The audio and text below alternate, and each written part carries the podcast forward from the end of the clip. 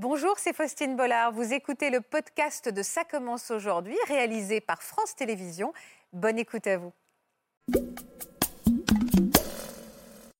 En fait, le principe, c'est de se soigner par la prière et la spiritualité. Moi, je la sentais pas toujours bien. Donc euh, je comprenais pas en fait ce qui se passait. On se voyait beaucoup, on était très fusionnels. Et elle a commencé à me parler de, des gens qu'elle voyait euh, et de la personne pour qui elle priait. Je la voyais fatiguée, de plus en plus fatiguée. Et je, je lui disais, maman, il faut que tu fasses attention à toi. Elle est décédée dans mes bras. Euh, c'est difficile. On a confiance. Je ne pouvais plus penser ce que, j'avais, ce que je voulais penser parce que très vite, j'ai laissé tomber mon travail, ils m'ont Ah fait ouais. mettre mal. Ah oui, un isolement total, familial de mes enfants. Donc Vous avez fini par couper les ponts avec vos enfants? Oui, et j'étais rarement seule, jusqu'à vivre avec le maître. Ils m'ont fait subir la, peur, ils m'ont rendu fragile. C'est un poids énorme de culpabilité que j'ai pu avoir.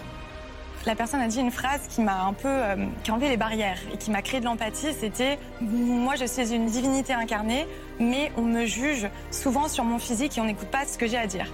Et c'est un peu ce que j'ai ressenti toute ma vie. Je crois que je, je me cherchais un petit peu. Il y a une quête de soi et aussi euh, on ne sait pas trop vers qui se tourner et on se fait attraper comme ça en fait.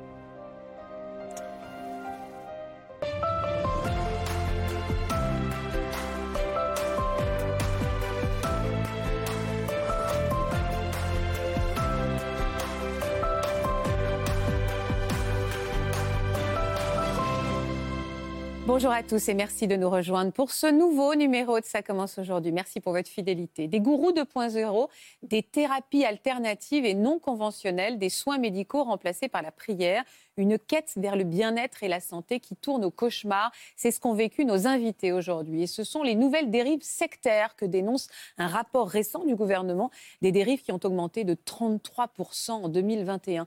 Nos invités vont nous raconter comment ils ont été happés par cette emprise. Ce sont des récits fascinants et inquiétants.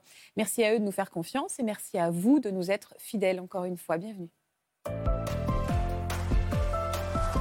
Et je sais à quel point c'est impressionnant hein, parfois de parler de choses aussi intimes et aussi violentes également dans vos cas. Merci vraiment pour votre confiance. Euh, bienvenue évidemment sur ce plateau. J'imagine que vous connaissez l'émission, Gabrielle? Un tout petit peu. Un petit peu. Donc vous êtes en confiance. Bonjour Béatrice. Bonjour. Et bonjour Anna. Bonjour. Merci encore une fois d'être avec nous. Je vous présente, j'allais dire maître Florian Ferreri, mais on fait les choses à l'envers. Florian Ferreri qui est psychiatre et maître Marc Gégère qui est avocat pénaliste, qui évidemment nous suit euh, dans toutes nos émissions. Et on va voir qu'il y a beaucoup de questions qui sont soulevées aujourd'hui par le sujet qui nous rassemble. Alors Gabriel, vous êtes venu aujourd'hui nous parler de votre maman, Hélène. Hélène auquel on pense, à laquelle on pense beaucoup puisqu'elle nous a quittés il y a maintenant un peu plus d'un an. Et votre témoignage, c'est surtout et avant tout un hommage que vous voulez lui rendre, mais aussi un cri d'alerte, un cri d'alerte puisque vous voulez évidemment connaître cette vérité. Vous allez nous raconter son histoire bouleversante, mais en images, vous avez d'abord accepté de nous la raconter, de nous parler d'elle, puisqu'encore une fois, on va parler d'Hélène. Voici donc Hélène racontée par sa fille. Cette femme que vous voyez là, c'est ma maman Hélène. Une personne très douce, qui aimait les gens. Belle femme, elle prenait soin d'elle.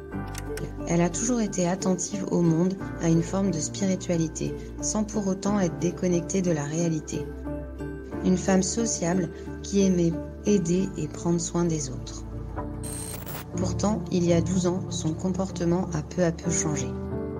Elle s'enfermait dans un monde de prière et était de plus en plus distante avec sa famille.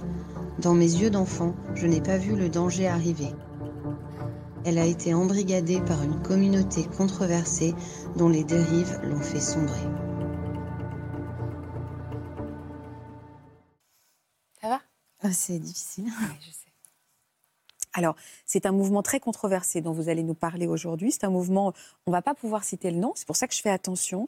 Euh, c'est un mouvement qui inquiète fortement euh, les autorités, notamment euh, la Mivilude. Vous nous rappelez ce que c'est que la Mivilude La Mivilude est là pour éviter les dérives sectaires. C'est-à-dire qu'elle est capable, la Mivilude, c'est finalement l'organisation qui est capable de qualifier telle association euh, de, secte. Et dans ces cas-là, ça entraîne euh, la dissolution de l'association, etc. Et justement, là, ils parlent de dérives sectaires et ils sont euh, très inquiets. Qu'est-ce qui caractérise cette organisation et quelle est l'idéologie à laquelle ses, ses adhérents, je ne sais pas si on peut dire ça comme ça, ses membres croient? Euh, en fait, le principe, c'est de se soigner par la prière et la spiritualité.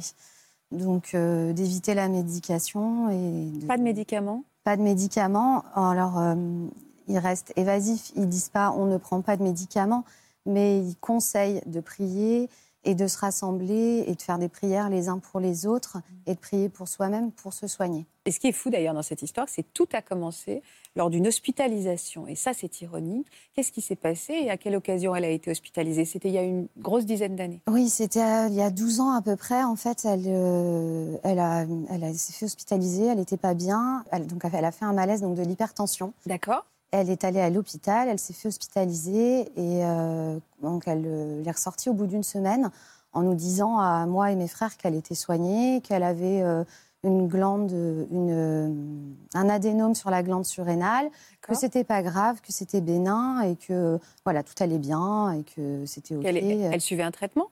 Non, elle suivait pas spécialement de traitement, mais que elle avait, euh, elle avait été guérie en fait. Enfin, elle était assez évasive en fait sur euh, ce qu'elle avait exactement et comment mhm. elle pouvait se faire soigner et comment elle se soignait. Petit à petit, qu'est-ce que vous avez pu observer chez votre maman?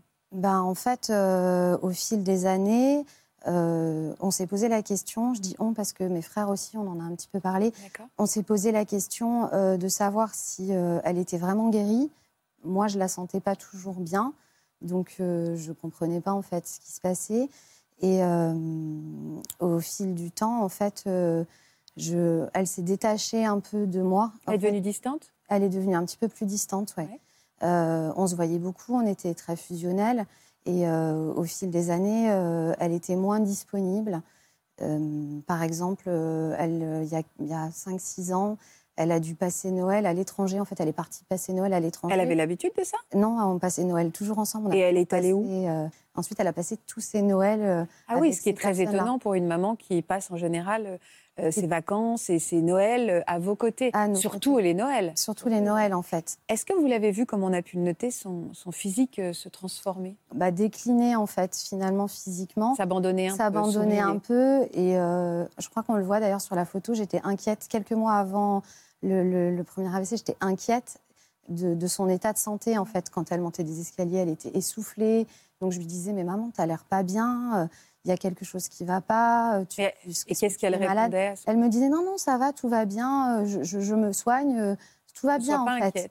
Est-ce que vous pouviez l'observer prier? Est-ce que vous avez vu que la prière commençait à prendre beaucoup de place dans sa vie? Alors, je ne l'ai pas vu tout de suite. Je l'ai vu très tardivement, que ça prenait de la place, que cette prière était présente. En fait, je m'en suis rendu compte quand elle l'a fait en gardant mes enfants.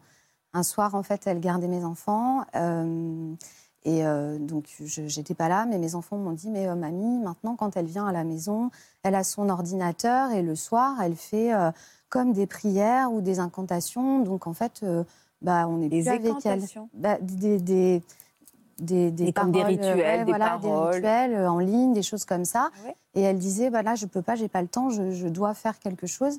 Alors qu'avant, elle lisait des histoires, elle jouait. Donc, elle était distante elle même avec vos enfants. Voilà, même avec mes enfants. Elle vous parlait un petit peu de ses prières, qui elle priait? Est-ce que vous avez vu des photos, des trucs étranges tout d'un coup? Oui. Apparaître? Elle a... Moi, je me suis séparée il y a deux ans et euh, il y a deux ans, il y a... elle a voulu me... en fait, m'aider. Comme moi, c'était difficile pour moi, comme j'allais pas très bien. Et, euh, elle a commencé à me parler de, des gens qu'elle voyait euh, et de la personne pour qui elle priait et, et de me proposer de le faire. Et, je me suis rendu compte effectivement que dans sa maison, il y avait des photos partout. D'ailleurs, elle en a laissé chez moi. Euh, je les ai jetées. Donc, il y avait des, photos de ce personnage partout. Et ces photos devaient euh, l'aider et la, suivre partout. Toujours le même personnage Toujours le même personnage. Avec une allure particulière ou... Bah, c'est toujours la même photo, en noir et blanc, euh, un, portrait. Et on pouvait le trouver partout. Il y en avait dans sa voiture, dans la salle de bain, dans son lit, dans ses vêtements. Elle le portait sur elle. Alors ça, c'est très concret. Est-ce que ça vous a vraiment inquiété, alerté? Est-ce que vous l'avez interrogé? C'est qui cet homme? Ben, En fait, oui, je lui ai posé la question. Et, euh, elle m'a dit, mais c'est quelqu'un qui me veut du bien. Euh, euh, il me rassure. Euh, sans lui, je ne serais pas bien. Euh, j'en ai besoin. Vous sentez qu'elle elle essayait de vous, voilà, de vous entraîner elle a essayé, dans ses croyances? Oui, ouais, elle a essayé de, de me, de me, de me dire tu, tu, verras, tu peux essayer, c'est bien. Et puis, j'ai trouvé des amis, ils sont gentils, peut-être que tu pourrais les rencontrer. Elle a voulu m'inviter parce qu'en fait, elle faisait des il faisait des conférences, euh, des réunions les uns avec les autres. Elle a voulu m'inviter. Et j'ai bah, pas voulu, en fait. Moi, je suis un peu plus terre à terre j'ai du mal à comprendre ça. Et euh, petit à petit, elle avait plus le temps. Elle avait plus de temps pour elle. Mais on peut se voir, on peut boire un thé. Ah ben non, je peux pas. elle devait vous manquer, aller à une conférence. Oui. Elle devait vous manquer. Oui, oui. En fait, on se détachait. On s'est fâché, en fait, on a fini par se Ah, vous avez fini par vous fâcher? À cause de ça? À cause de ça, oui. Et vous, vous, vous lui disiez concrètement que cette nouvelle spiritualité euh, Moi, je... vous éloignait ou vous, vous êtes juste détaché en disant en fait, tu n'es plus jamais disponible, on peut rien faire avec toi Non, non, je, je, en fait, je lui disais que je comprenais pas, que je trouvais que ça prenait trop de place, trop de temps. Je la voyais fatiguée, de plus en plus fatiguée, et je, je lui disais maman, il faut que tu fasses attention à toi. Peut-être c'est trop. Et en fait, euh, un jour, elle a, un jour où elle était avec les, mes enfants, elle a parlé à ma fille et lui a proposé de, de partager cette ah prière. elle avait quel âge, votre fille? Elle avait 11 ans. Oui, alors c'est la goutte d'eau. Et donc, en fait, là, je me suis fâchée et j'ai dit non, mais là, ça, ça peut pas, on ne peut pas aller dans ce sens-là. Je ne peux pas accepter ça. Euh, toi, tu peux croire à quelque chose, mais moi, je ne veux pas que mes enfants soient embrigadés là-dedans. Et donc, euh, comme il me parlait qu'elle priait à la maison, je lui ai dit bah, écoute, si tu viens à la maison pour ne pas être là. Et si tu en plus tu proposes à mes enfants ça, je, ne veux plus que tu viennes. Et, euh, sors de, et je voudrais que tu sortes de ça et je veux plus te voir en fait. Euh. Et vous l'avez pas vu pendant combien de temps? Quelques mois? Je, Pas quelques mois, ouais, ça n'a pas duré très longtemps. Et qu'est-ce qui s'est passé pour que vous, vous renouiez le contact? Eh ben, En fait, elle a fait un AVC. Euh, c'était juste avant Noël, en fait, en début décembre. Et, donc voilà, l'hôpital m'a appelé en me disant que ma maman venait de faire un AVC. Donc je suis retournée à l'hôpital la voir. Je l'avais pas vue depuis plusieurs mois. En plus, c'était pendant le Covid, donc il n'y avait pas beaucoup de visites. C'était euh, très lourd. Une fois par semaine, une heure par semaine. Oui, c'est très difficile. Voilà. Et en fait, euh, une fois, une semaine, je suis allée euh, la visiter et on m'a dit que c'était pas possible parce que quelqu'un, enfin sa sœur était, c'était sa sœur ou sa belle-sœur était déjà venue. Et du coup, j'ai pas compris parce que c'est pas possible parce que sa sœur habite loin et on est en contact régulièrement, donc elle est jamais venue et elle n'a pas de belle-sœur. Donc, euh, en ah, fait, c'était une personne, euh, soi-disant une de ses amies euh, qu'elle côtoyait dans ses prières. Est-ce qu'elle avait un traitement à ce moment-là? Parce qu'après un AVC, il y a un traitement. Oui, à l'hôpital, elle était médicamentée sans problème. Elle suivait son traitement. Elle l'acceptait Elle l'acceptait. Elle, elle, a mis six mois pour s'en remettre. Donc, au premier AVC, elle était, elle pouvait plus parler, elle pouvait plus s'alimenter. Elle n'était pas paralysée, mais elle avait vraiment des grands troubles d'alimentation et de parole. Et en fait, quand elle est sortie, elle marchait, elle parlait, elle mangeait. Donc elle était voilà. Oui, donc les médicaments avaient clairement ça, a marché. Elle avait euh, des médicaments contre l'hypertension. Et, euh, et, en fait, ils étaient confiants et euh, il y avait de la progression tout le temps. Et elle a pris son traitement après, pendant les six mois qui ont suivi? Oui, après, elle a arrêté de prendre son traitement. Et donc, vous l'avez vue redégrader? Et on l'a vue dégrader. Elle est sortie en mai. Et elle a fait un deuxième AVC au mois d'août. Ah oui, elle a vraiment arrêté ses traitements. Oui. On a retrouvé les boîtes de médicaments pleines et pas entamées dans les placards. Quelle colère, quelle colère et en même temps quelle tristesse, quel mm. chagrin. Et euh, comment elle, elle, vous avez, elle, reparlait après son deuxième AVC Vous avez pu en parler de ça avec elle? Non. En fait, euh, elle a fait un deuxième AVC euh, et en fait, ils l'ont mise dans le coma pour faire des examens complémentaires et ils nous ont dit que voilà, elle était complètement, en fait, que son cerveau était là, mais que son corps était complètement éteint. Il n'y avait plus rien qui fonctionnait. Et on a dû, euh, ils nous ont demandé si on voulait la laisser brancher ou pas. Donc forcément, on a arrêté parce qu'elle prenait déjà pas de médicaments. Donc euh, le choix paraissait euh, clair. Donc on a arrêté la machine et elle était sous tuyau, etc. Ils ont tout enlevé et elle est décédée très peu de temps après. Elle est restée une dizaine de jours à l'hôpital. Euh, qu'est-ce que vous avez découvert par la suite? Parce qu'après, on va comprendre euh, votre présence ici, parce que c'était il y a à peine un an. Qu'est-ce que vous avez découvert? En fait, euh, le jour de son décès, on était dans la chambre avec elle. Donc moi, j'étais à côté d'elle, en fait. elle est décédée dans mes bras. et le soir, quand on est rentré, j'avais son ordinateur, ses papiers, et j'ai allumé son ordinateur et j'ai regardé ses mails. Et je me suis rendu compte qu'à 16h05, alors que j'étais toujours dans la chambre, elle avait euh, dans, dans, ce, dans cette organisation une espèce de mailing list. En fait, elle recevait un mail euh, qui annonçait son décès, comme quoi elle était parmi les anges. Cinq minutes après son décès? Ouais. Mais c'est fou Sauf que personne n'était sorti de la chambre. Dans la chambre, il y avait mes frères, ma tante. Elle venait à peine de partir, donc vous étiez encore dans les larmes, quoi. Ouais. Et là, vous avez vu qu'il y avait déjà. Il y avait déjà. ça. Donc voilà, c'est là que je me suis dit qu'il y avait quelque chose de, pas normal en fait, et que en fait il y avait quelque chose que j'avais pas vu et que c'était bah, grave en fait. Et ça venait de l'hôpital parce que. Et ça venait de l'hôpital. Et, tout s'explique avec sa première hospitalisation. Ouais. Et en fait, je me suis au fil donc après sa mort, j'ai commencé à fouiller dans les affaires, à regarder ses mails, son Facebook, les choses comme ça, et en fait, euh, je me suis rendu compte effectivement j'ai remis les éléments les uns avec les autres et en fait, elle s'est fait démarcher à l'hôpital la première fois. Il l'avait visitée, il lui avait proposé ça et quand elle est sortie, euh, elle s'est dit guérie, mais en fait, elle avait rencontré des personnes et elle a commencé en fait à, oui, à... voir ces gens-là et, euh, et à prier et, voilà et petit à petit. Euh, Vous avez fait d'autres découvertes, Gabrielle ben, il y a eu des chèques aussi euh, assez régulièrement avec des, des, talons, en fait. Euh, je ne sais pas trop en fait à qui, mais voilà. Des, des avec des sommes, euh, des grosses sommes? Des grosses sommes, ouais. Enfin, des sommes entre 100 et 300 euros, mais tous les mais régulières, régulières, etc. Pendant des années. Elle avait pioché dans ses économies pour pouvoir les en faire? En fait, elle avait un PEL, je, parce qu'elle avait des projets, et en fait, elle, du coup, elle l'a jamais fait, qui était plein, parce qu'on en, a, on en parlait, enfin voilà. Euh, et, à son décès, il n'y avait plus rien dessus. Enfin, ah ouais, elle avait été piochée dans toutes ces... Elle avait tout, tout pioché, ouais. Euh, j'ai découvert un papier aussi qu'elle avait signé euh, où elle disait que elle donnait son avenir médical à cette organisation, en fait, et qu'ils allaient la soigner et qu'elle était d'accord. Avenir non médical, finalement. Voilà.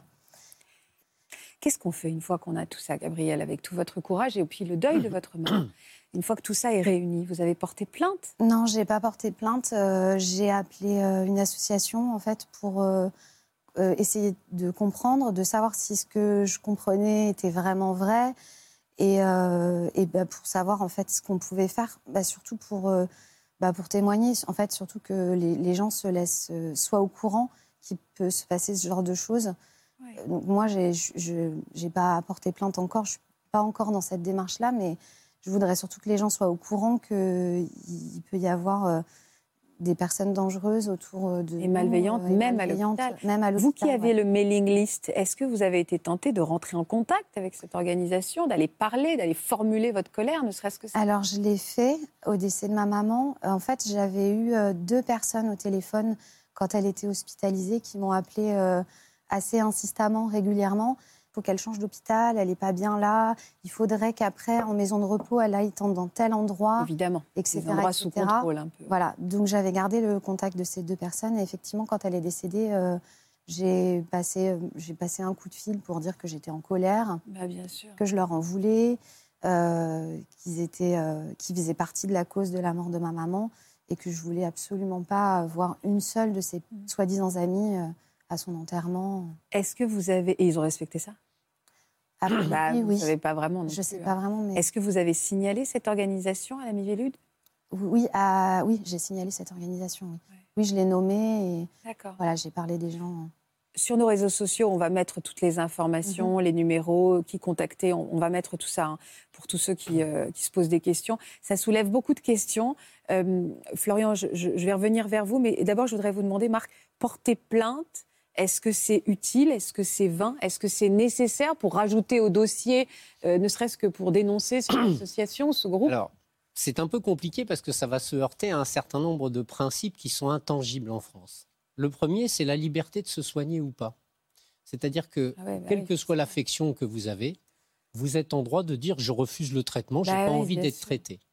Donc, euh, à partir de ce moment-là, sauf à démontrer qu'il y a eu en quelque sorte euh, escroquerie, c'est-à-dire qu'on lui a vendu du rêve, malheureusement, pardon de le dire comme ça, mais on lui a vendu l'idée que la prière allait la, guérir. C'est une, croyance, en fait. C'était ce qu'elle voulait, en fait. C'était exactement, en fait, elle était dans ce, dans, ce cadre-là. Après, sauf à démontrer que votre maman était atteinte d'une particulière vulnérabilité, parce que c'est à ce moment-là qu'en fait, on est capable de protéger les gens malgré eux. À partir du moment où ils sont atteints d'une vulnérabilité connue, euh, ça peut être une maladie, ça peut être une déficience intellectuelle, ça peut être aussi une très très forte dépression, des choses comme ça. à partir de là, ces gens-là peuvent bénéficier d'une protection au-delà de leur propre volonté. Et c'est dans ce cadre-là seulement qu'on peut envisager quelque chose, parce que quelqu'un est libre d'appartenir à n'importe quelle association culturelle, quel que soit le message, aussi délirant soit-il, à partir du moment où on y adhère, eh bien c'est le, libre choix de chacun. Donc c'est vrai que c'est très compliqué, et c'est pour ça qu'en fait la Mivilude, elle n'a qu'un moyen d'agir, c'est de dissoudre purement et simplement l'association. Ce qui, ce qui, peut un peu la freiner, mais en général, elle se, elle se, elle se reconstitue derrière. Elle se reconstitue quelque part, quelque part ailleurs. Mais finalement, on, se heurte en fait au libre arbitre de la personne. Tant qu'on ne démontre pas que ce libre arbitre a été vicié mmh. par, euh, euh, des choses qui lui ont été données comme des critères qui seraient inexacts. Par exemple, on lui aurait dit, regardez, on a des preuves. On a des preuves que la prière a euh, guéri telle personne atteinte d'un mélanome, d'un cancer, que sais-je encore. Comme ça, ce serait inexact. Ça serait en fait là constitutif du délit d'escroquerie sur la base de mensonges. Mmh à ce moment-là, on pourrait peut-être envisager des poursuites pénales, mais c'est très complexe. Euh, comment on peut déceler? Quels sont les signes qui doivent inquiéter des proches? Parce qu'on voit que c'était tellement indicible et presque dissous que c'est après, en fait, on se rend compte, mais oui, mais oui, maintenant tout se met en place. Mais sur le moment, c'est compliqué. Qu'est-ce qui devrait alerter ceux qui nous regardent? À quoi il faut être attentif? Alors, il faut être... Alors, au départ, effectivement, c'est très difficile et c'est pour ça qu'il ne faut pas trop culpabiliser parce que ces phénomènes d'emprise apportent quelque chose à la personne au début. Il y a une séduction, il y a un message et un discours qui rassure. Donc au début, les personnes vont mieux et, euh, finalement l'entourage peut même être satisfait de cette amélioration. Ce qui doit alerter, c'est dans un second temps. C'est euh, l'isolement, la rupture avec les liens familiaux, les changements de comportement, le fait de ne pas aller, euh, de plus fêter certains anniversaires, les fêtes, certaines fêtes propres à la famille ou collectives, mhm. le, les dépenses d'argent, le fait d'être toujours accaparé, de, ne, ne, jamais pouvoir se libérer. Ça, c'est des signes d'alerte très très très forts qui, doivent, qui doivent inciter à, dialoguer euh, progressivement. Mais c'est difficile de convaincre une personne qui s'est persuadée des bienfaits d'une action de corriger le tir. Ça devient aussi une dépendance d'être dans cette, dans cette démarche. Est-ce que, plus généralement, on a donné ce chiffre effroyable depuis tout à l'heure avec cette augmentation de ces dérives sectaires, est-ce que, pour, comment vous expliquez que depuis ces deux dernières années, qu'on puisse être plus vulnérable qu'avant et qu'aujourd'hui on tombe plus facilement dans ces emprises-là? Il y a plusieurs raisons. Il y a le contexte général où la, la parole euh, scientifique, la parole d'autorité a été discréditée euh, pour plein de raisons, euh, les crises sanitaires et autres. Donc le, le fait que les repères forts aient été un petit peu atténués, ça, ça participe. Et puis l'explosion de, des relations en ligne, des informations qui sont très très dures à filtrer.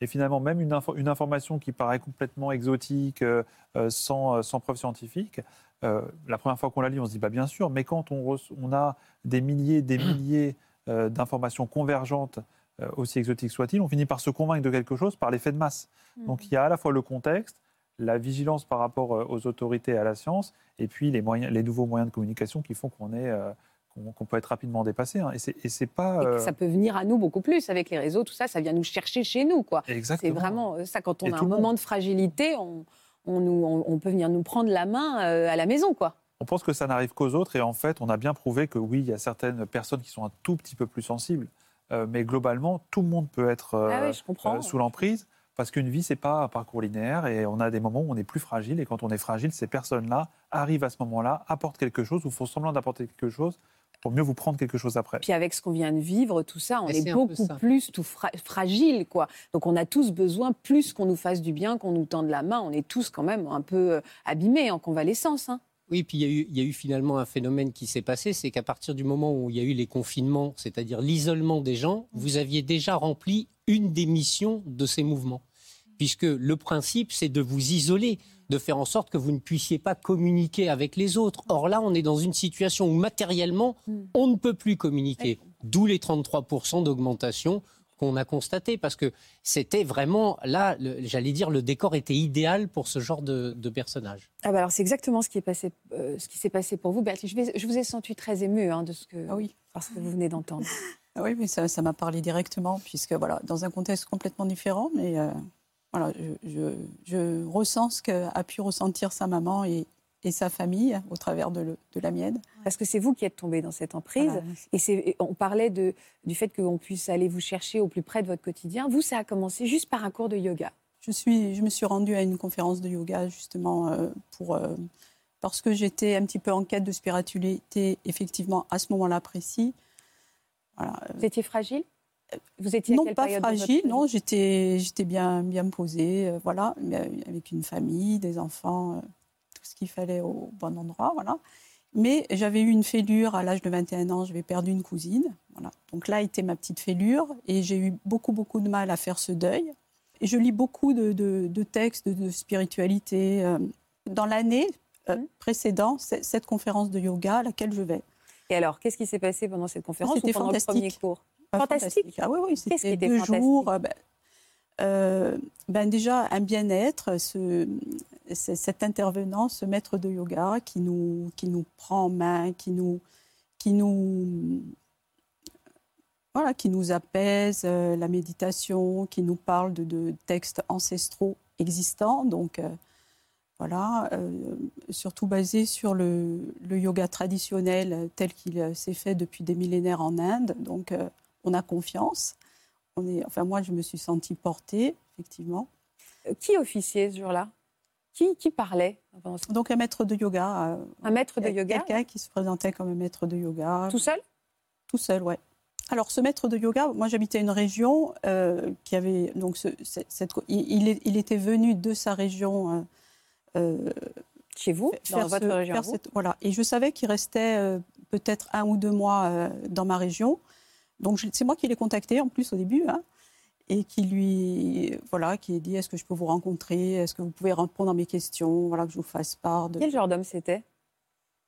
Euh, Très attentif, euh, très très doux. Euh, voilà, et je, pense qu'avec le recul, encore une fois, hein, comme vous disiez, il, je pense que ce sont des personnes qui, qui, qui, scannent votre personnalité, votre, donc ils savent vous dire les paroles qui vous rassurent, vous flatter. Hein.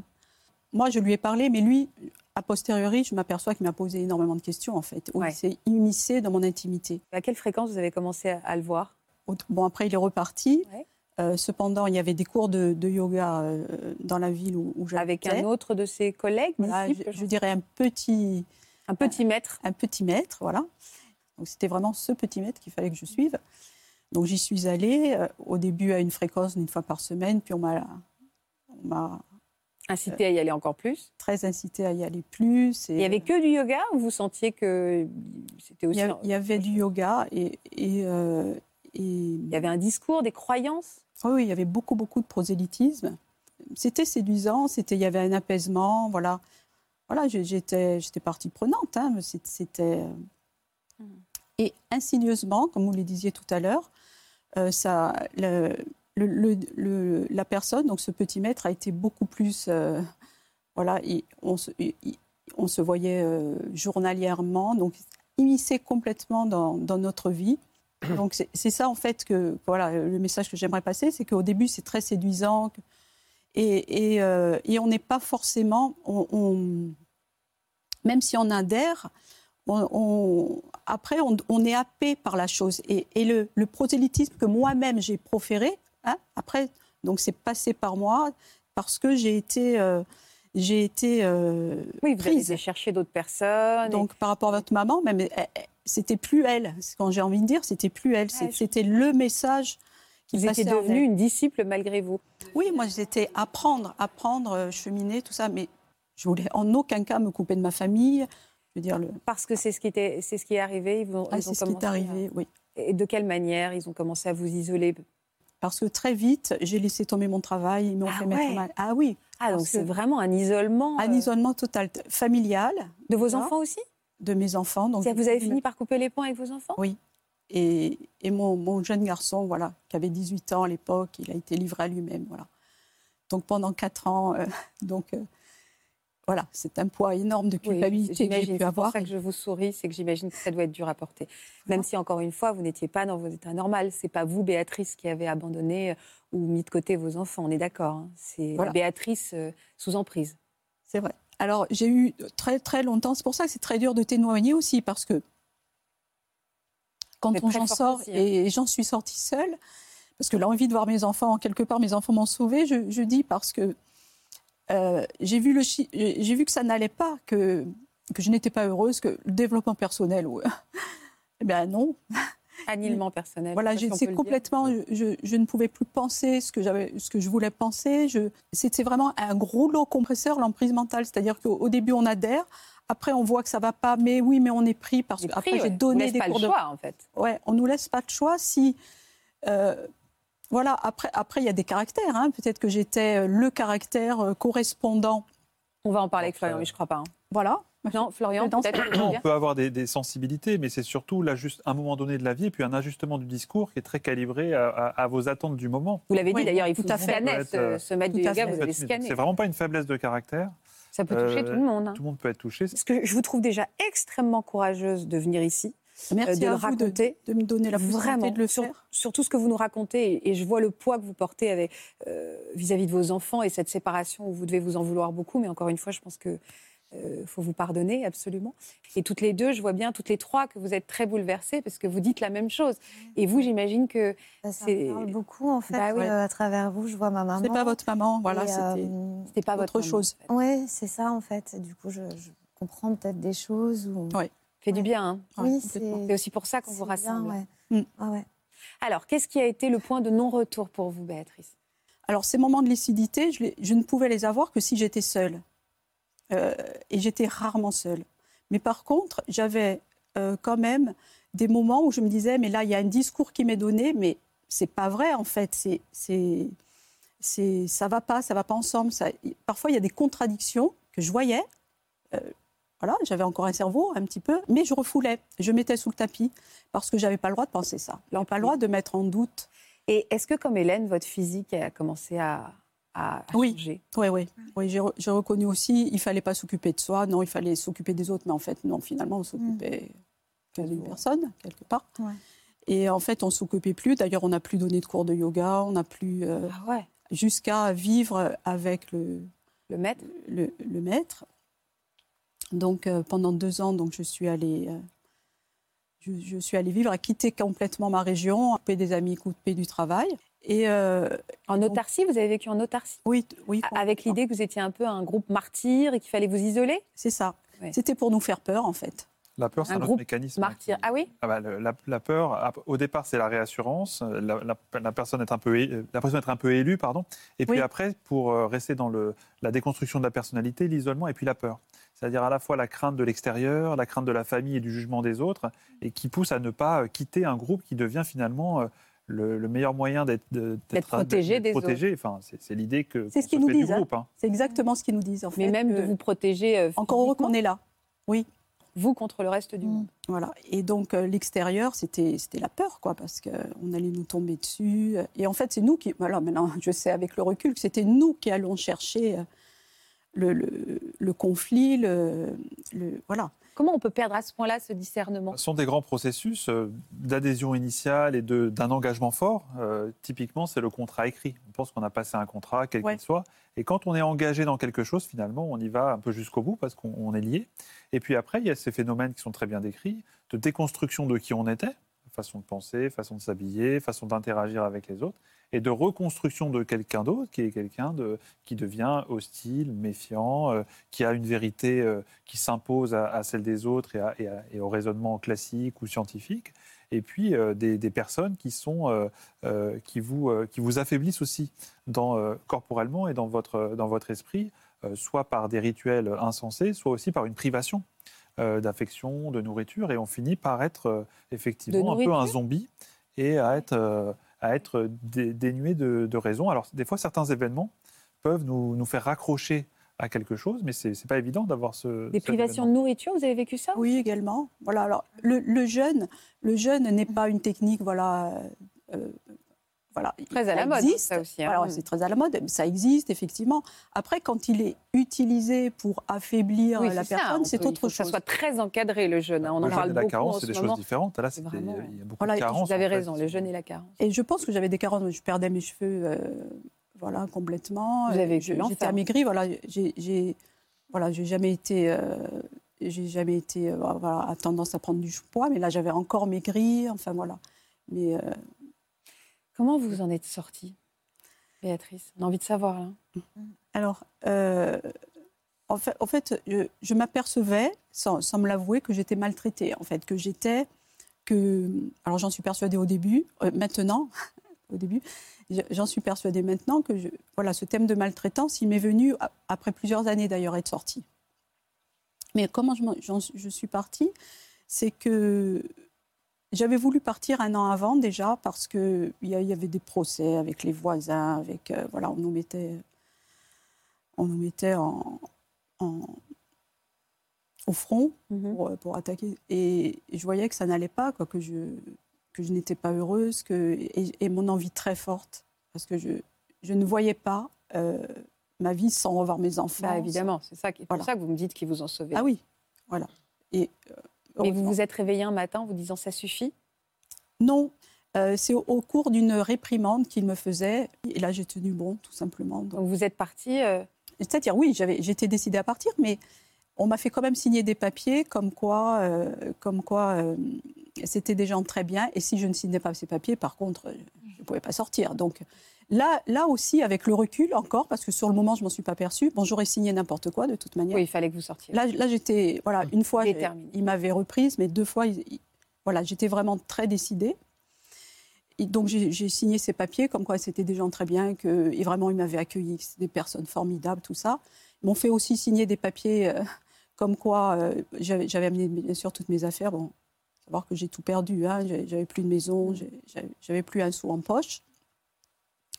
Et euh, comme quoi, je- si j'avais oublié des affaires, eh ben, que c'était pour eux, que j'avais pas le droit de les reprendre. Ça n'a absolument aucune validité, ces papiers. Pourquoi ils les font signer? On peut pas. Ah, ne, ne croyez pas ça, c'est pas aussi simple Ah ouais? que ça. Oui, Ah oui. ouais?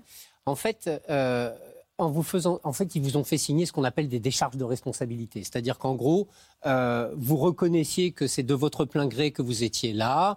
Et que quoi. vous avez profité des bienfaits de toute cette association, etc., de manière à ce que ensuite, si elle devait s'en plaindre, eh bien, on puisse lui opposer ces documents en disant, mais enfin, vous êtes euh, parti de votre plein gré, on vous a laissé partir, il n'y a pas de problème, et en plus, vous nous avez indiqué à quel point vous aviez été heureux chez nous. Alors, Vous êtes resté rebondis- combien de temps finalement? Pardon. À 8 ans. 8 ans. Ça a duré, voilà. Mais C'est le fou. rouleau compresseur, tout doucement, c'est jusqu'à vous écraser complètement. Et la vous a fallu combien de temps pour sortir de cet embrigadement? Trois, quatre ans après, j'étais encore, bon, j'étais sortie, j'ai retrouvé mes enfants tout de suite. Ça, il n'y a pas eu de souci. Ils ont dû être tellement heureux. Et- et- voilà, les enfants sont formidables et voilà, vous en avez vu. Euh, bon, et mais euh, ça a été très long. En fait, pour moi, j'étais coupable de tout. euh, voilà, j'ai- je- Vous en vouliez, vous continuez Ah oui. à vous Ah oui, oui, flageller en disant que c'est vous qui avez fait des erreurs ou, de, ou qui avez manqué de discernement. Et les jours où j'ai compris que j'étais victime, voilà, ça a été plus long. Voilà. Et euh, voilà, ça m'a On confiance en moi. rien, hein. Ouais, on n'a plus rien. Et Alors, vous- on a les non, enfants là, c'est énorme, mais je veux dire, on n'a Ouais. plus le, on n'a plus les rituels, on est livré à soi-même, Oui. on ne sait pas à qui Ouais. parler, on est, euh, Bah, on est vraiment heureux. J'avais plus d'argent, j'avais plus. Et, et vous avez encore des gens que vous connaissez là-bas? Oui.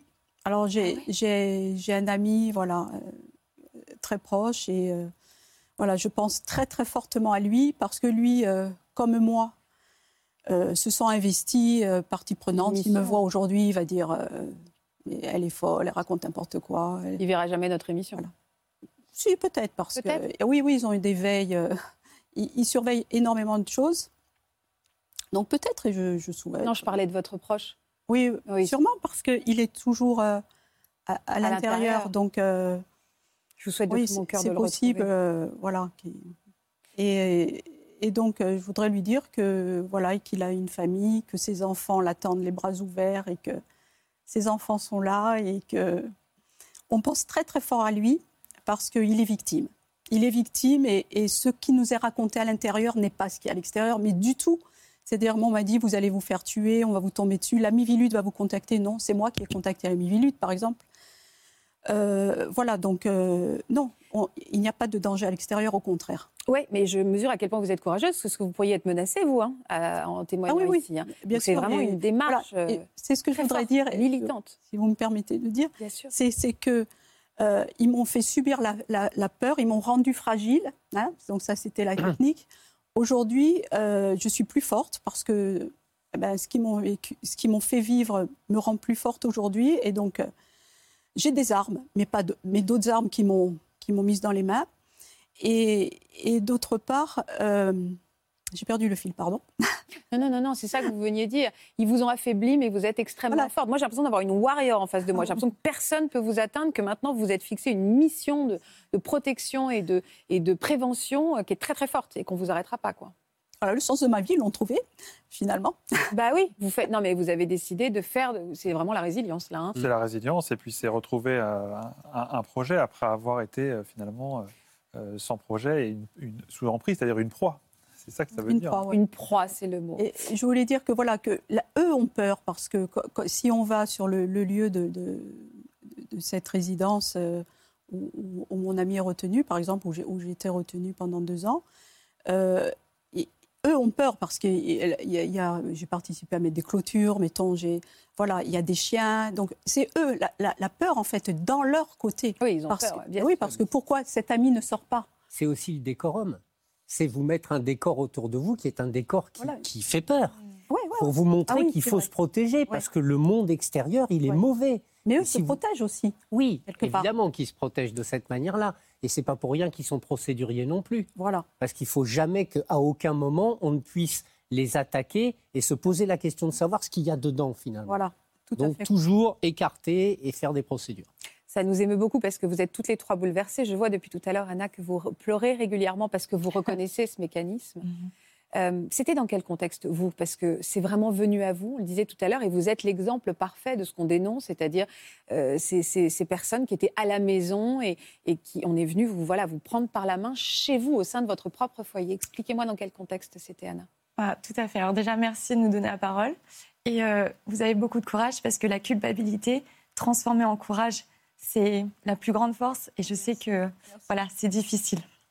Donc euh, effectivement, les réseaux sociaux, c'est une illusion qui nous fait croire que on est détaché de tout, mais en même temps, on est dans la bulle. Donc en fait, on vient nous chercher à l'intérieur, mais on croit qu'on est détaché. Et euh, c'est cette fausse dissociation euh, qui m'a qui m'a embrigadée euh, à, me ouais. Vous étiez où à ce moment-là? J'ai des origines chinoises, donc je crois que je, je me cherchais un petit peu. Il y a une quête de soi et aussi bah, de, de s'affranchir de toutes les étiquettes dans lesquelles on grandit.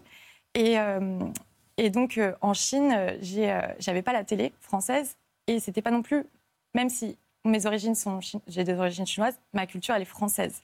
Donc ce qui fait qu'on allume facilement les réseaux sociaux et on vient euh, Pour rester connecté à la France. tout à fait. Et pour euh, remplacer la télévision, on va ouvrir YouTube, par exemple. Et euh, euh, je tombe, euh, j'étais vraiment beaucoup dans le développement personnel. Euh, je ne sais pas pourquoi, certainement parce que la Chine, mais euh, ils ont le culte bouddhiste. Donc, euh, on pourra retrouver dans un mouvement qu'on appelle New Age euh, une, un mélange, un syncrétisme de bouddhisme et de développement personnel. Et donc, moi, je regardais ça. Et sur euh, YouTube, il y a des chaînes qui sont dédiées à ça. Donc, ils font intervenir des thérapeutes en tout genre, disons holistiques. Et Holistique, c'est la connexion du corps et de la tête, pour, enfin, que tout est lié pour accéder à un bien-être. Tout à fait. Euh, et je me suis faite avoir, comme vous dites, parce que ça me rassurait en fait. Euh, c'est vraiment ça, sauf que euh, on perd vraiment sa façon de penser parce qu'on nous, on nous donne des injonctions telles que euh, ne sois pas dans le mental, Mhm. ce qui fait qu'on est déconnecté de son propre discernement ou lucidité. Euh, euh, tu es dans le jugement dès qu'on dit quelque chose qui déplaît. euh, Et en fait, c'est toute une un microcosme sur Internet qui réfléchit comme ça, qui réfléchit avec ses injonctions, qui réfléchit, réfléchit avec... euh, Et il y avait un homme qui incarnait cette réflexion? Alors, il y en avait un euh, qui proposait de la numérologie. Et euh, donc, numérologie, euh, Ça paraît pas dangereux. non, Ça paraît, ça fait pas peur la numérologie. tout à fait. Et en fait, il nous attrape un petit peu par le... Vous, en- vous voulez en connaître plus sur Oui, vous-même ça, voilà. Eh ben, je vais vous donner les clés pour apprendre à vous connaître. C'est Alors, amusant au départ. Oui. même.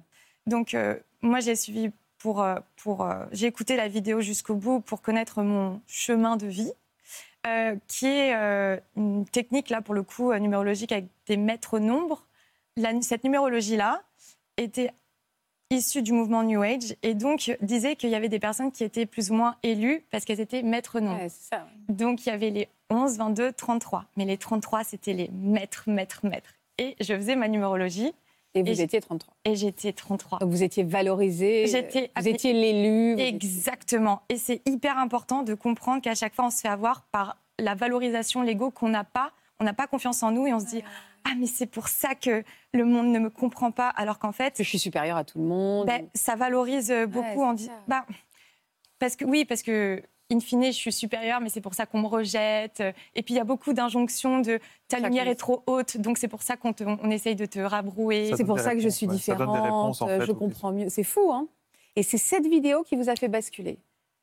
Tout à fait. Et puis il y avait aussi le. Il a, il a dit une phrase. La personne a dit une phrase qui m'a un peu, euh, je sais pas, qui a, qui a enlevé les barrières et qui m'a créé de l'empathie. C'était euh, de toute façon, moi je suis une divi- divinité incarnée, mais on me juge souvent sur mon physique et on n'écoute pas ce que, ce que j'ai à dire. Et c'est un peu ce que j'ai ressenti toute ma vie. Après, je vais vous dire, maintenant j'ai du recul, j'ai 33 ans, je me rends compte que tout le monde vit ça. Mais à l'époque, j'avais l'impression que, Vous étiez enfin comprise. ouais, mais que j'étais la seule. euh, Oui, je Oh, comprends. À être non, comme non. ça, oui, bien sûr. Mais vous aviez 20 ans aussi, hein, donc euh, ça change beaucoup. La de choses. vingtaine, oui. oui, euh, 22, 23. Oui, oui, mais- tout à fait. Et, euh, et puis très immature. Et donc, euh, la personne, euh, A commencé à prendre de la place dans votre vie? Et ben justement, donc elle dit si vous vous sentez concerné, venez me rejoindre sur ma page euh, dédiée à cela, euh, donc sur les réseaux sociaux. Donc c'était vraiment que sur les réseaux sociaux. Donc je m'inscris et au bout d'une semaine, ça va très vite. Je suis admin. Euh, du... Administration, euh, administrative, administrateur, pardon. Je voulais vous aider, vous, mais en fait, non, c'est vous qui m'avez aidé.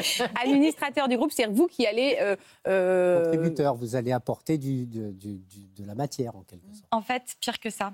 Euh, J'étais euh, un des chiens-chiens qui allait euh, attaquer toute personne remettant en question cette divinité Ah oui, incarnée. oui, oui, c'est fou. Vous voyez, la même chose, exactement. Vous alliez protéger ce groupe et attaquer pour protéger ce groupe et ce mouvement. Parce que comme on est valorisé, on ne veut pas que la personne soit décrédibilisée. Bien sûr, parce, Parce que, que du coup, vous, vous allez descendre, aller. Nous le Euh, ouais, ouais, c'est ça. vous. Votre ego va à nouveau s'écrouler. et on se fait attraper comme ça, en fait. Et euh, il y a une théorie de l'engagement que euh, vous avez vécue. Et, euh, et je pense qu'aussi, il y a une forme de loyauté familiale qui a été créée par la l'aspect communautaire. Et du coup, j'ai, euh, donc j'étais admin et il y avait un groupe chat. Donc moi, j'étais un élève en attente de devenir Ouais, maître comme cette divinité. Et les personnes se faisaient rebaptiser par leur nom divin. C'est que du virtuel à ce moment-là, vous l'avez pas rencontré. que du virtuel. Que du Mais, virtuel. mais vous êtes à l'autre bout du monde, isolé, esselé, en plein questionnement. Vous êtes toute jeune et vous vous laissez embarquer. Quoi. Et dites-vous qu'en plus, euh, eux, ils sont en France, je suis en Chine, je vis la nuit pour discuter avec eux, je ne vis plus ma vie en Chine. Et le pire, c'est que, bon, j'ai quelques amis en Chine nouveaux, mais ils ne savent absolument pas ce que je fais. J'ai une double vie. Je suis. C'est une forme de dissociation. Je ne suis pas dissociée, mais c'est une forme de dissociation où on cache les choses et en même temps, bizarrement, il y a une partie de nous qui a honte.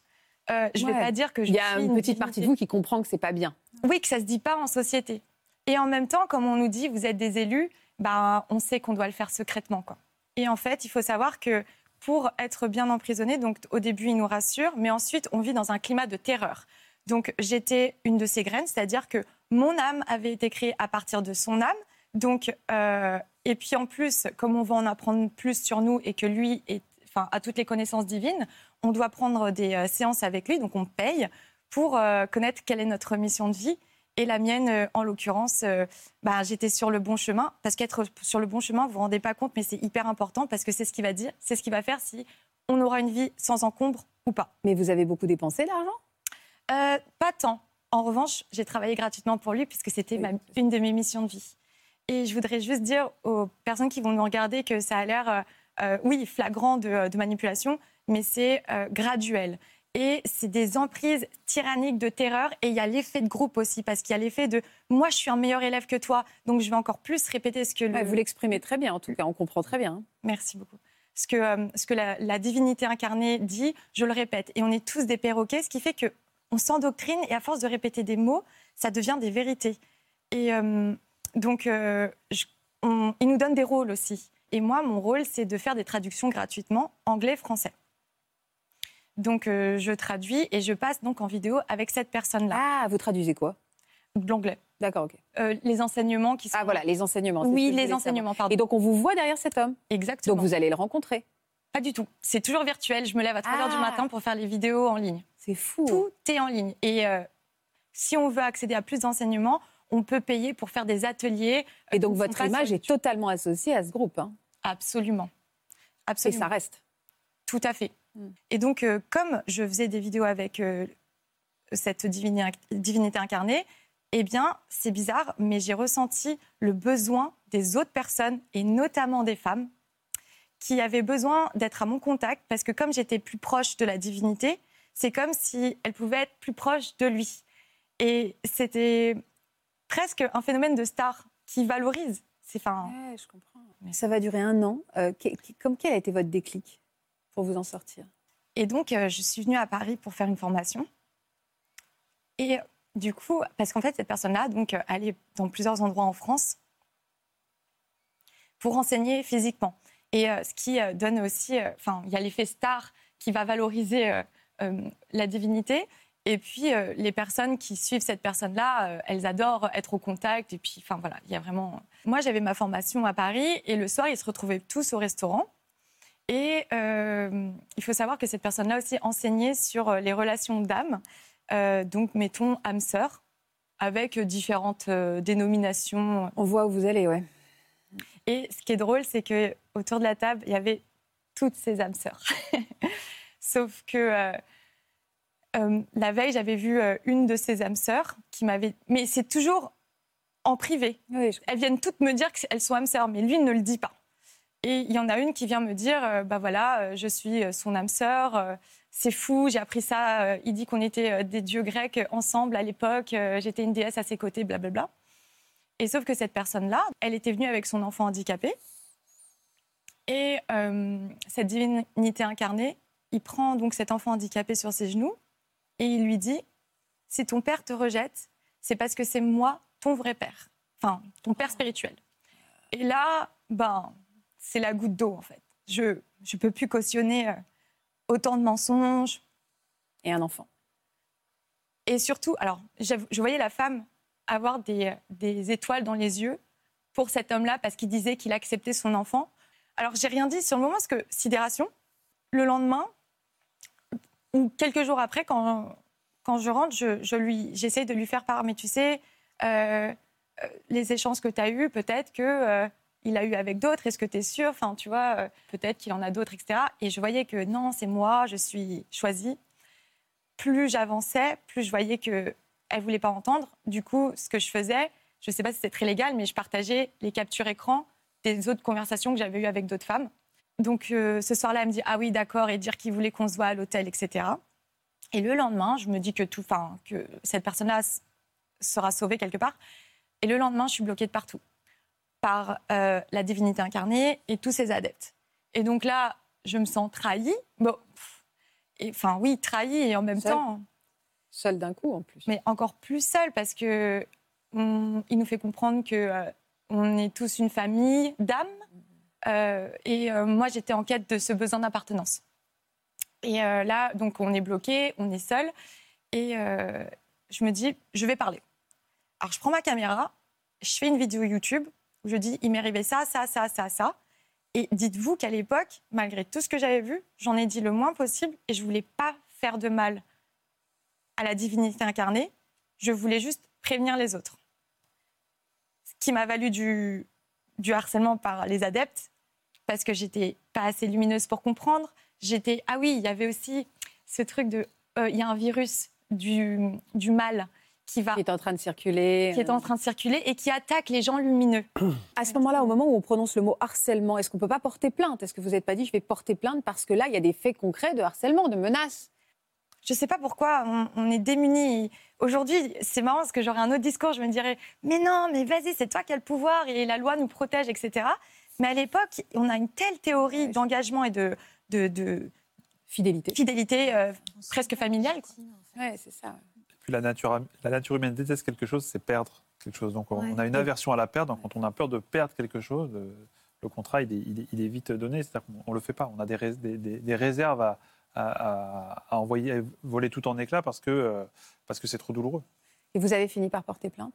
Alors, en fait, ce qui s'est passé, c'est que j'ai voulu prévenir euh, les, personnes qui tiennent, euh, donc qui le faisaient intervenir, mais elles m'ont dit, elles m'ont clairement rionné en disant ce sont des adultes consentants, nous on n'a aucun bah problème avec euh, l'intimité, blablabla. Et donc euh, on est décrédibilisé. Et donc on se sent honteux. Et puis alors, on a un double courage parce que on témoigne face à tous ces adeptes, Mm. mais face au reste du public des réseaux sociaux, on, on s'est fait avoir. Donc il faut aussi avoir du courage de dire bah oui, je bah me oui, suis je suis fait avoir. tombée. Ouais, ouais, c'est ça. C'est ce qu'on disait tout à l'heure à Béatrice, de dire bah voilà, ouais, je me suis fait avoir. Euh, vous m'avez dit en début d'émission, juste avant qu'on commence, que vous vouliez passer un message. Euh, Dites-moi ce que vous voulez dire. Alors, donc, euh, moi, j'ai porté plainte pour harcèlement parce qu'il y a eu, du coup, plein de personnes qui se sont. euh, Défoulé sur vous. Oui, et surtout des gens que je ne connaissais pas qui, se, qui pensaient que je parlais d'eux. Je crois qu'il y a un phénomène de paranoïa, si vous voulez en parler. Le, alors oui, oui, enfin, ces phénomènes-là et l'es- l'esprit de groupe est sous-tendu par une hostilité extérieure, donc ça développe un sentiment d'interprétation, de paranoïa, de tous les... Mais je veux dire, les, personnes divinités euh, euh, ont des profils un peu paranoïaques. euh. Ah, alors après, quels sont leurs profils? Bah, il, y en a, il, y a, il y a des grands pervers, il y a des mégalos, il y a des paranos, euh, et des fois ils ont tout ça en une seule et même personne. Dis-moi ce que, dites-moi ce que vous vouliez dire, Anna, sur. euh, Et du coup, témoignez. S'il vous plaît, témoignez parce que l'ami Vilude, j'ai envoyé combien de, combien de fois des messages? Et on vous a pas entendu. Là, on va vous entendre, Anna. Merci de me donner cette opportunité. Ouais, ouais, Vous là, ne on vous va rendez vous- pas compte de la chance qu'on a. Donc, on porte plainte, mais moi, ma plainte est reçue parce que euh, c'était une chaîne anonyme qui dit Anna nous vient de Chine comme le coronavirus. Donc, il y a du racisme. Mais sinon, c'est des adultes consentants. C'est vrai que la police a des, est surmenée parce qu'il y a beaucoup de cas de, entre guillemets, plus graves. Et euh, on ne sait pas trop vers qui se tourner. Donc, s'il vous plaît, témoignez parce que c'est tout ce qu'on a. Il y a des témoignages, il y a des sites comme euh, Signal Arnaque, euh, Signal.conso, enfin du gouvernement. Euh, témoignez à l'amie Vilude, même si elle est pas, enfin, je sais pas, si elle, Elle fait ce qu'elle peut. elle fait ce qu'elle peut. Voilà. Voilà. On manque de, enfin, il manque de moyens. Merci, c'est gentil. Et, euh, merci beaucoup. Et, et donc voilà, témoigner parce qu'en fait, la honte doit changer de camp. Et en fait, ces paranoïaques-là ont très très peur de nous et de notre parole, et c'est notre force. Alors là, alors là, elle nous fait une belle sortie, Anna. Elle nous fait. Non, mais vous dites la même chose en fait, et vous êtes animée d'un combat qui est, qui est exemplaire. Et d'ailleurs, on voit que dans ces moments-là, vous vous relevez, vous dites voilà, je suis là pour dire ça. Merci parce que votre message est extrêmement clair et ce message de prévention est vraiment passé. Merci à toutes les trois, c'était passionnant. Et euh, je suis très heureuse que sur une heure, euh, pendant une heure de grande écoute sur France 2, euh, qui a autant de voilà d'impact, y compris chez les jeunes, vous ayez pu faire passer ces messages extrêmement clairs. C'était et puis avec trois regards très différents. Merci beaucoup, c'était Merci, très précieux merci pour nous. vous. Merci Marc, merci Florian. Merci à tous donc pour votre fidélité. N'hésitez pas à transmettre cette émission. Vous êtes tellement à nous rejoindre à travers le podcast, sur les réseaux sociaux, euh, sur YouTube également. Surtout, n'hésitez pas à transmettre cette émission, c'est important. Ensemble, c'est mieux. Je vous embrasse. À demain. Vous aussi venez témoigner dans Ça commence aujourd'hui. C'est grâce à un héros ordinaire que vous avez réchappé à un drame. Un inconnu vous a sauvé la vie et vous aimeriez aujourd'hui le retrouver pour le remercier. Vous avez mis votre vie en danger pour sauver celle d'un inconnu et depuis, vous vous êtes lié d'amitié. Si vous êtes concerné, laissez-nous vos coordonnées au 01 53 84 30 99 par mail ou sur le Facebook de l'émission.